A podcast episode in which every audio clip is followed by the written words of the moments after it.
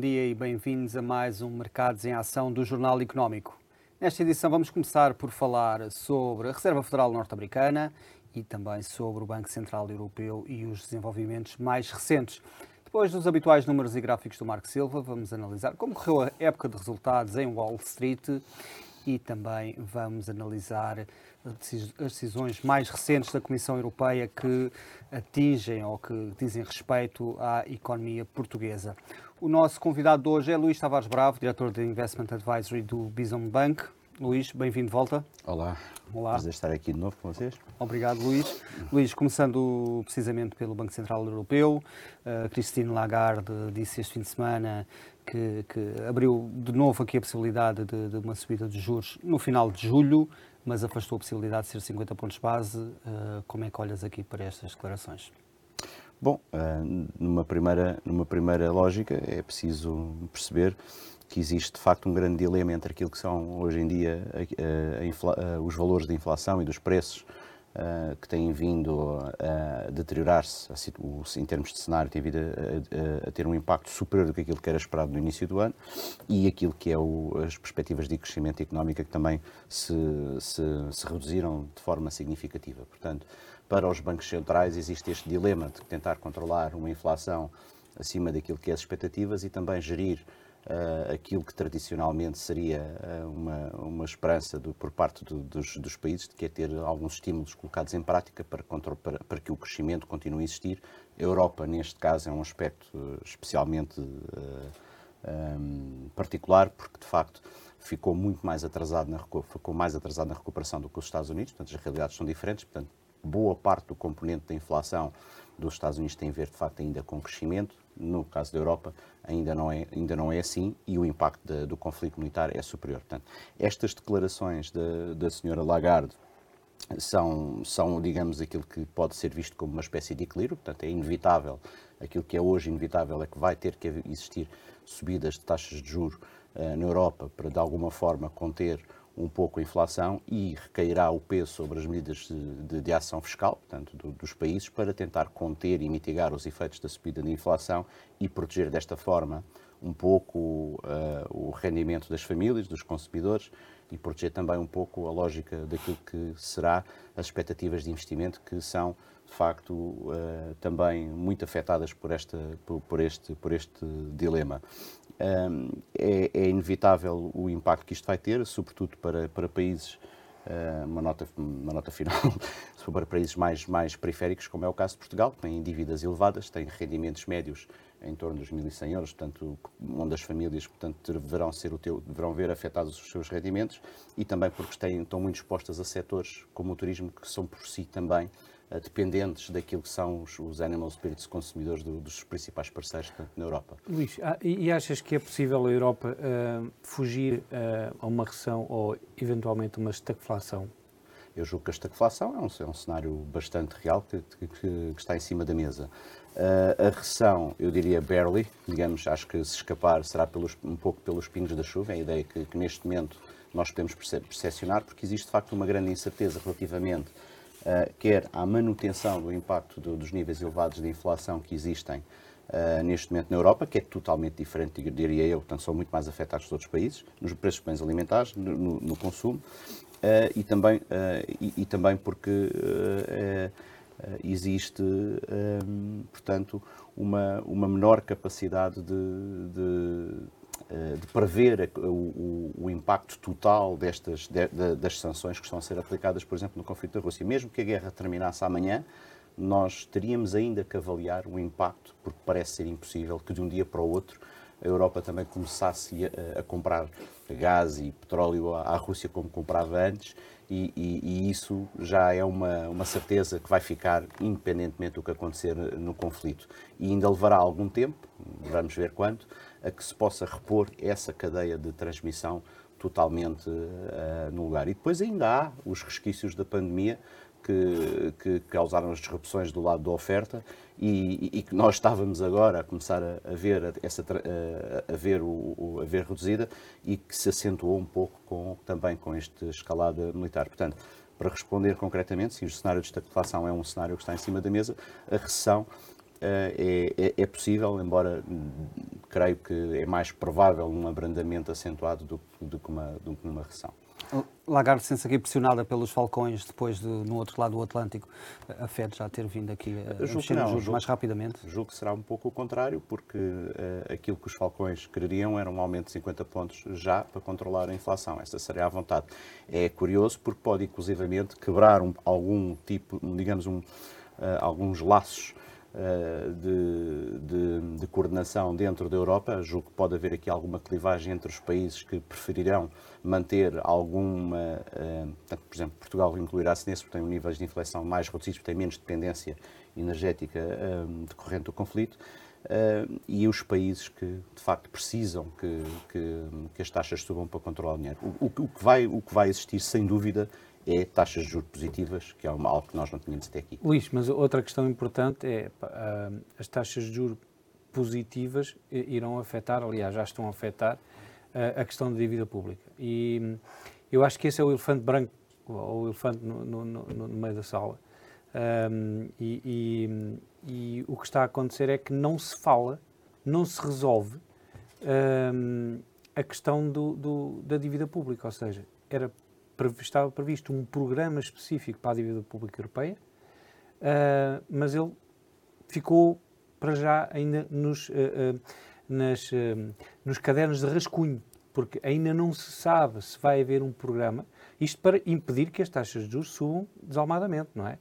Um, os desde, prémios de risco, neste caso. Os prémios de risco. É? Um, como é que tu vês essa situação e se vai haver clivagem de novo ou não em relação ao, ao, aos países do Norte? Parece-me certo que um, aquilo que nós podemos verificar, há uma expressão muito utilizada que, que tem a ver com, com a figura de termos os países europeus a dançar sobre um. um países europeus sobre aqui, Portugal tem, é um caso paradigmático, de dançar sobre um vulcão de riscos adormecidos. Nós tivemos a, a pandemia que foi cara em termos de produção de dívida e não foi produção de dívida para estimular a economia, portanto, aquilo que se gastou em termos públicos para segurar as economias europeias um, uh, foram essencialmente uma espécie de seguro, porque foi para manter as pessoas em casa, foi para manter, foi, foi para manter as pessoas a não produzir, digamos assim, mas para manter uh, a coesão social.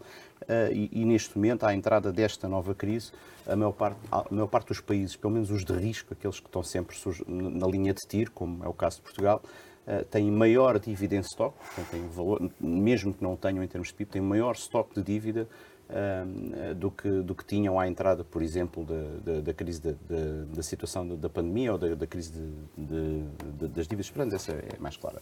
Mas para dizer o seguinte, que claramente um, vai acabar vai acabar-se o programa de estímulos, toda, toda, todo o arsenal vai ser colocado ou vai ser posicionado mais para as políticas fiscais dos países e há países que estão muito condicionados fiscalmente por todo este histórico para trás de responder por si.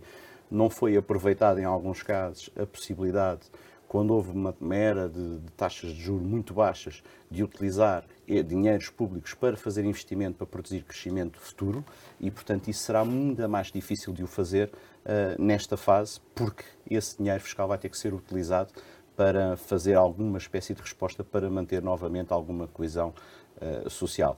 A nível europeu, eu julgo que tradicionalmente a Europa, em cima do, do soar da corneta, costuma uh, colocar algumas, algum, al, algumas armas em cima da mesa e acaba por conseguir mitigar alguns aspectos. Creio que desta vez poderá ser mais complicado porque haverá esse debate norte-sul outra vez em cima da mesa. Uh, creio que o Sr. Macron já veio falar outra vez na Europa a duas ou três velocidades.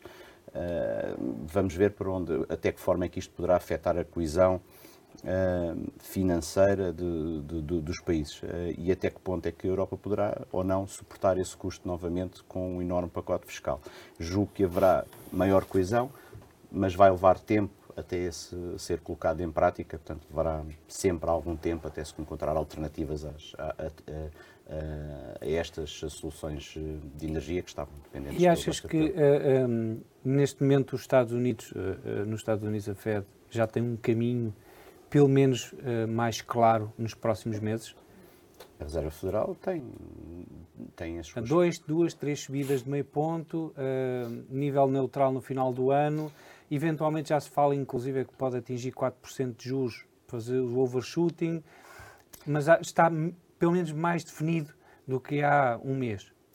Eu diria que a variável nos Estados Unidos tem a ver com agarrar o controle sobre a inflação. Uh, neste momento, claramente o sentido é para cima, mas também existem expectativas de que a inflação uh, está a ter impacto sobre o crescimento e aquilo que nós podemos ver para a entrada do outono é que a partir do momento em que esse, em que esse controle sobre a inflação possa existir, que é aquilo que alguns analistas eh, apontam, que pode, pode estar controlado com, com, com um valor em torno desses no intervalo que tu referiste, que, que possa abandonar o discurso mais, mais rockish e, portanto, adoptar outra vez um, não de colocar estímulos, mas de manter a política monetária, de a manter estabilizada. E isso pode estimular outra vez um pouco o crescimento, se se sentir que isso, que isso existe. Uh, de qualquer forma, uh, tudo igual, considerando tudo igual, eu diria que os Estados Unidos para o ano ainda vão ver, provavelmente, há mais alguma normalização monetária, seja de 50 pontos ou, ou um pouco mais acima do que isso. Luís, obrigado. Vamos agora para um breve intervalo e regressamos já.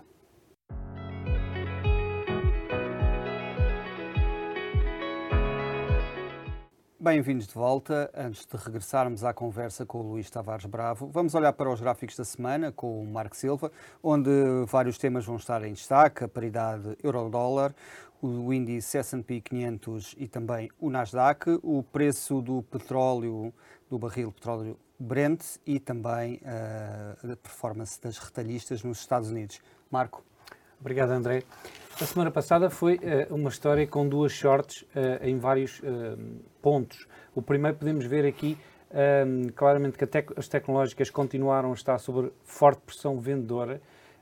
Apple e Google dominaram as quedas, enquanto o setor retalhista, Walmart, Costco, Target, teve, tiveram quedas substanciais devido ao impacto que a inflação está a ter nas margens do lucro.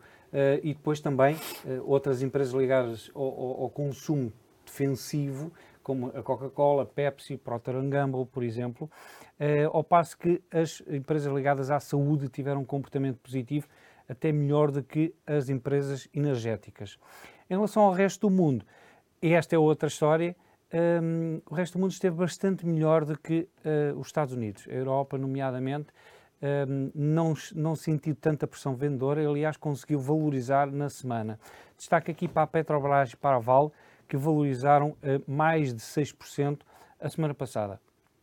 E, e aqui neste, nestes mapas podemos ver claramente aqui Europa e mercados uh, desenvolvidos com ganhos a semana passada, enquanto Wall Street uh, teve perdas um, mais vincadas no Nasdaq.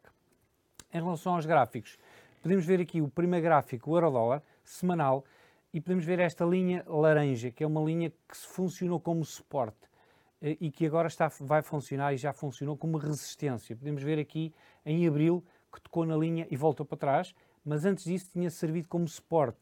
Aqui duas vezes, tocou na linha e foi para cima. Aqui em, em setembro, novembro de um, ehm, 2020 já cá tinha vindo, bateu e subiu depois e esta é uma linha de tendência que vem desde 2014 e tem os dois pontos em 2014 e em 2018. Esta linha de tendência é muito importante. Se não for reconquistada em breve, então poderemos ter aqui o caminho aberto para a paridade no euro-dólar.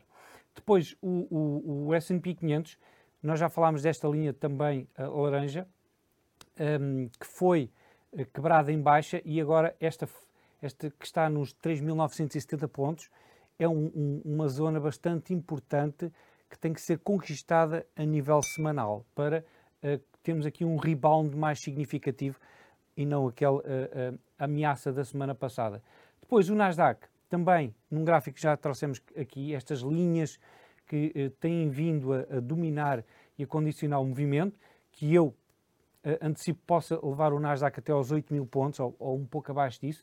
A semana passada conseguiu fechar acima da linha verde, o que foi muito importante, um, ehm, mas a parte de cima encontrou resistência na linha vermelha, que é a linha mediana. Abaixo disso é fortemente negativo, bearish. Portanto, vamos ver se esta semana consegue conquistar ou continua o caminho descendente. Por fim, o Brent, petróleo continuou a valorizar uh, nos últimos dias e tem o, o, a resistência no sentido de 18 dólares neste momento por barril.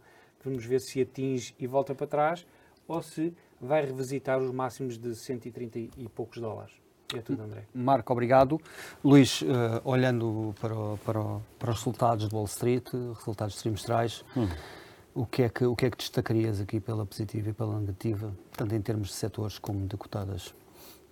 Sim, bom, hum, a época de resultados de, não, não trouxe grandes novidades em termos daquilo que é a superação face àquilo que eram as estimativas iniciais do mercado. Uh, e até ficou ligeiramente, ou seja, o número de empresas que apresentaram resultados uh, mais do que o esperado, em média até acabaram por ser acima, acabou por ser acima da média dos 60% que, histórica que de, ligada ao S&P.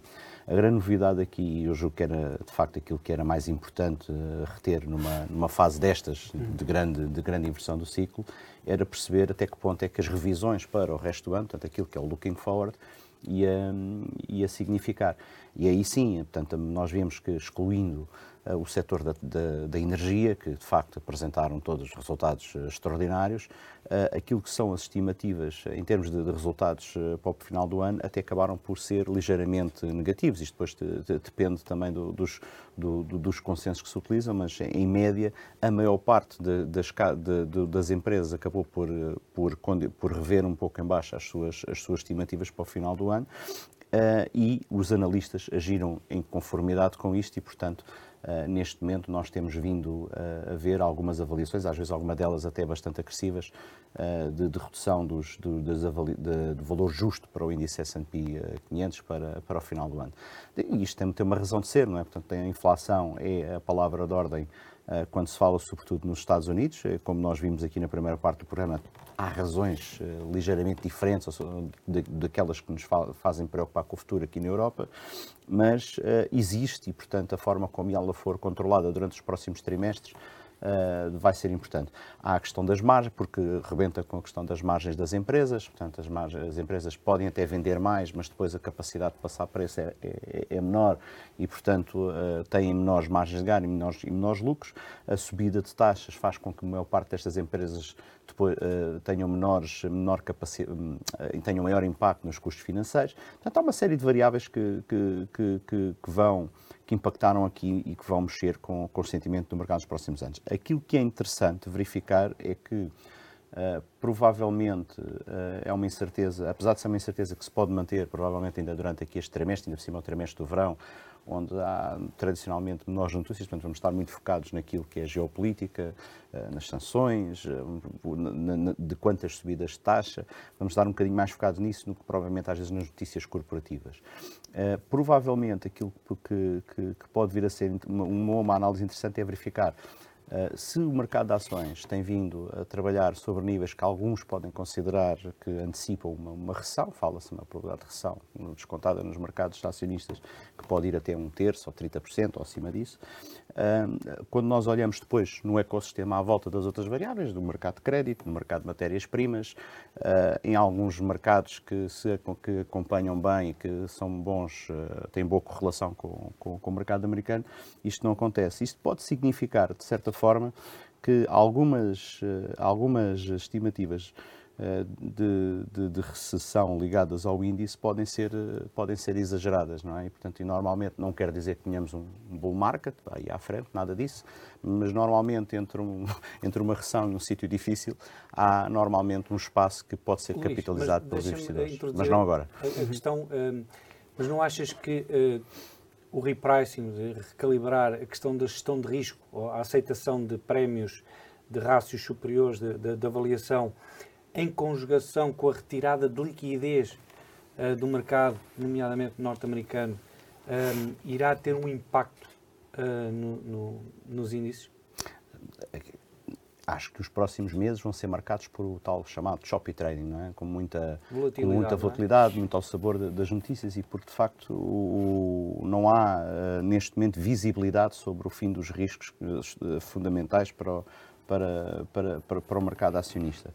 Mas quando nós olhamos também para outros indicadores que deveriam acompanhar estes índices, estou a falar, por exemplo, do crédito das yield, que se mantém relativamente estabilizado para aquilo que são cenários de, de, de recessão, mesmo da própria volatilidade do, do, do VIX, uh, não, não, temos visto uma. Não, não, não, parece ser consistente com o cenário de absoluta recessão, um cenário complexo. Que, que, deveria acompanhar estas estimativas que andam que estão a ser um, calibradas em torno do mercado acionista norte-americano.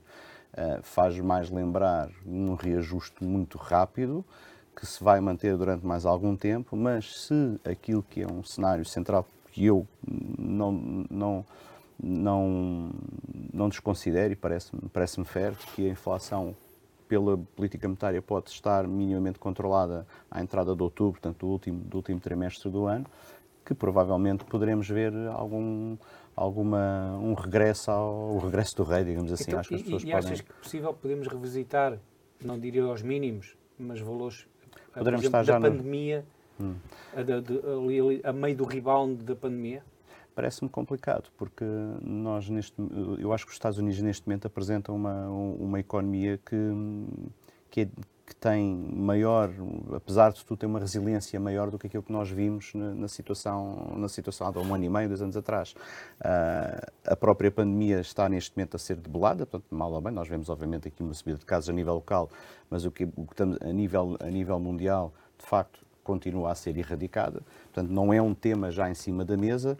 Neste momento, para os temas que existem, são temas que têm tendência a afetar pouco uma economia americana ou menor do que, do que tem na Europa e são mais e onde a política monetária pode ter mais eficácia em controlar os riscos do que tem, por exemplo, outras regiões do globo, como é o caso da Europa. Obrigado, Luís. Vamos agora para outro breve intervalo e regressamos já.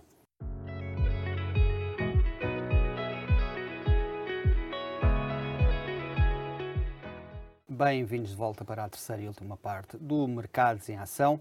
Vamos começar pelo número da semana. O número da semana é 3%, a regra, a regra europeia do déficit de não dos países não podem ceder um déficit de 3%.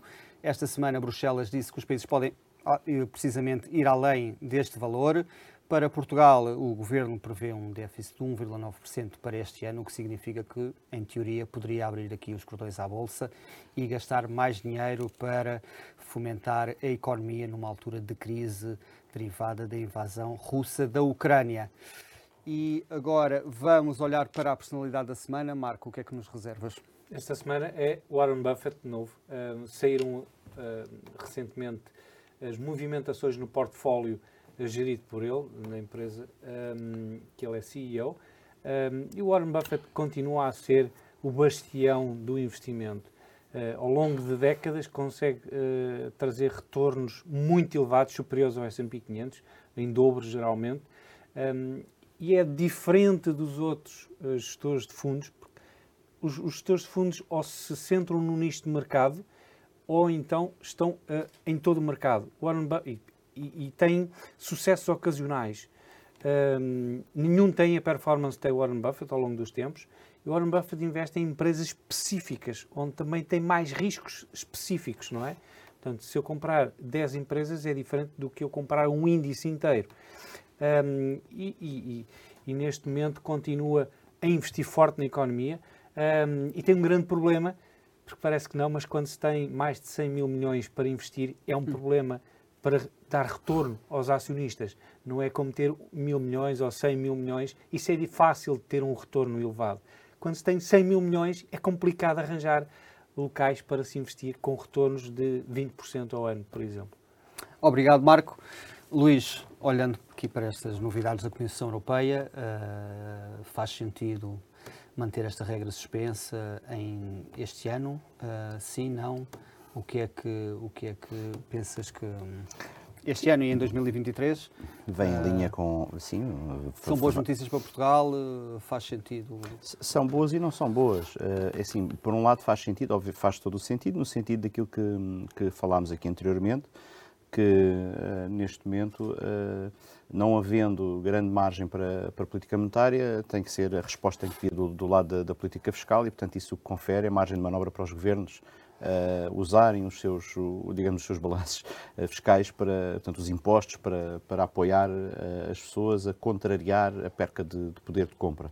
Um, agora, por outro lado, é perigoso, é, é, é, uma, é uma dança perigosa, como eu costumo dizer por um vulcão, porque há riscos que estão muito adormecidos e que têm a ver com, com os endividamentos das, das, das, das, economias. Não é só o caso de Portugal, mas Portugal é um dos casos específicos, que são dívidas que, em, nome, em valor nominal, são bastante mais elevadas do que havia antes da, da entrada da pandemia. Foi dinheiro que foi colocado em resposta a uma, uma crise sanitária, portanto, não era colocada como estímulo à economia e, e, que agora, inevitavelmente, vai ter prémios de risco superiores porque as taxas de juros vão subir. Uh, as, as economias e os países europeus que conseguiram durante esse tempo também investir, colocar investimento público para criar, para gerar crescimento económico, uh, pois terão maior capacidade de resiliência durante os próximos anos. As que não o fizeram, uh, como Portugal não o fez, como seria desejado, vão ter menor capacidade de resiliência e o debate sobre as dívidas públicas vai outra vez aparecer ao de cima de, do espaço mediático. Luís, achas que isso um, dará aso um, a um PRR versão melhorada uh, a nível global, a nível europeu? E achas que Portugal terá uh, capacidade para criar mais investimento sustentável e eficaz, para além do porque o PRR basicamente é investir uh, no, no, Estado. Pouco ou, ou, ou, nada tem em essa, termos. Essa de... ia ser a minha resposta. É que para já era preciso começar a implementar o primeiro e o primeiro não chega à rua. Portanto, essa é a grande crítica que foi, sempre foi feita. Portanto, não se consegue explicar a um senhor que tem uma pequena mercearia ou um pequeno negócio como é que ele vai buscar dinheiro do, do PRR para, para, para inovar ou para, para entrar. Vou falar do helicóptero e da bazuca, mas. Certo, não... é, mas. É, Uh, portanto, essa é, é, a primeira coisa. Preciso implementar isso. Depois eu julgo que foi também, está, está também anunciado o, o, o, programa de transição de, de, energia, portanto, que a União Europeia quer acelerar fortemente para energias renováveis e há uma nova e há uma movimentação estratégica uh, dos interesses uh, europeus que pode beneficiar Portugal e Espanha. Portanto, neste momento deixamos de falar da expansão da Europa a leste, tanto como se falava aqui há uns anos atrás, e o eixo atlântico passa a ser outra vez uma coisa importante, e o norte da África como, como pontos alternativos. Isso pode também trazer muito investimento, pode trazer também muita gente para cá em programas de Golden Visa e, portanto, doce tipo que, que, trazem, que trazem investimento atrelado. Há uma série de, de, fatores que podem ser positivos para, para a Península Ibérica. Então, e achas que estavam, estamos numa altura em que poderíamos discorrer os nossos governantes podiam discorrer que seria um momento uh, propício para voltar a fomentar o mercado de capitais e captar investimento, nomeadamente fundos de risco, que investam na economia? Há um enorme déficit de, de recapitalização da economia europeia, não é só portuguesa, mas Portugal seria daquelas economias, julgo eu, mas isto é uma opinião já pessoal minha, que precisa, precisaria de ter um programa estratégico de recapitalização da economia e, obviamente, com toda, com toda, com toda a verticalidade que, que o, processo, o processo tem. Só sermos uh, o sítio onde se fazem as festas das startups parece-me pouco. Olhando agora para o caso de, de, Warren Buffett e no momento em que as criptomoedas têm vindo a registrar quedas, este é um bom exemplo, Warren Buffett e a sua carteira de investimentos é um bom exemplo para, para os investidores neste momento?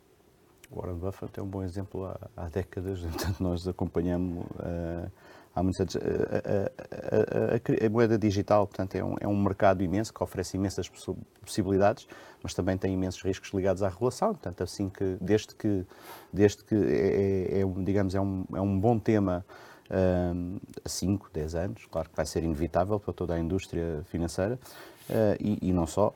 Uh, mas ainda tem trabalho de regulação a ser feito, portanto... Tem que se reestruturar tem que haver, também, não é? é? Exatamente, diria que sim. O, o negócio de um, levantar dinheiro uh, por tudo e mais alguma coisa em cripto uh, era bom demais para ser verdade, não é?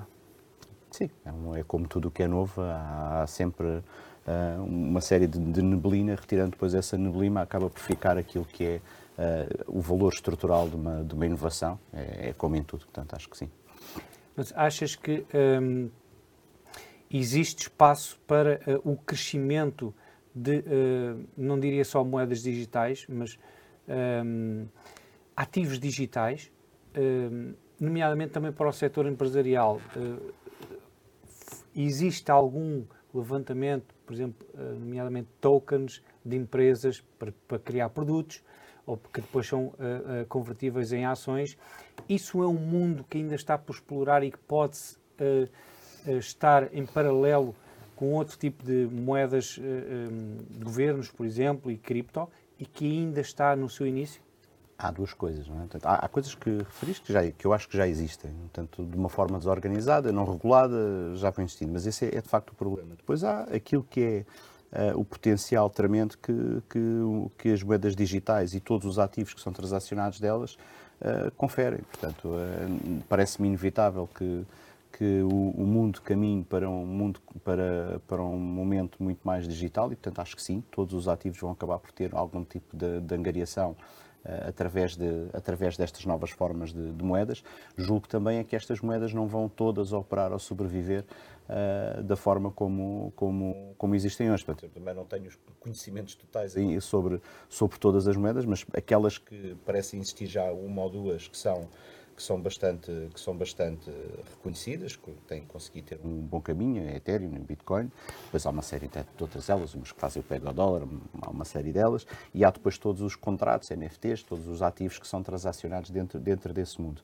Uh, dentro disto, combinar isto uh, com, uh, com regulação para que possa ser reconhecido algum valor fundamental. Portanto, ontem até o Presidente Lagarde dizia que não tinha valor nenhum algumas destas moedas, mas depois o euro digital já tinha, já tinha algum valor fundamental. Portanto, a partir do momento em que, que exista um ecossistema regulado e aceito e que seja devidamente validado e com, com diligence, é que, porque há também muitas coisas que estão associadas a estas, a estas novas, a este novo mundo digital, uh, pois obviamente que será, digamos, uh, substituirá o, então, um conceito e, e, e deixa-me uh, uma pergunta rápida. achas que, crível que os governos aceitem perder o poder enorme que têm de controlar a massa monetária e o, o dinheiro vai, entre aspas, um, assim de uma forma tão uh, leviana? Que isso é um dos problemas que, por exemplo, Warren Buffett também falava, que não vê como é que é possível uh, que os governos aceitem uh, dar, por exemplo, o controle da massa monetária de uma forma desorganizada. Bom, mas, uh, os governos uh, a curto prazo não o farão, mas provavelmente poderão ser impelidos a, a prazo a ter uma solução que fique dentro, que seja, confort, que seja confortável para eles. Há de haver uma forma de regular a, a, moeda digital. Eles provavelmente não querem ter as moedas digitais independentes, Sim, querem é ter a sua moeda digital. E é eu, isso que eu é... pergunto. Achas crível que aceitem que exista, por exemplo, uma Bitcoin seja o standard uh, de moeda mundial? Acho difícil que, que, que, aconteça, mas eh, quer dizer, já é, já é uma resposta altamente especulativa para dar neste momento. Agora, uh, há, de, há, de, ter o seu lugar, não é? A Bitcoin claro. há de ter o seu lugar. Como hão de ter, provavelmente, todas as moedas digitais e, e, e controladas essas sim pelos governos.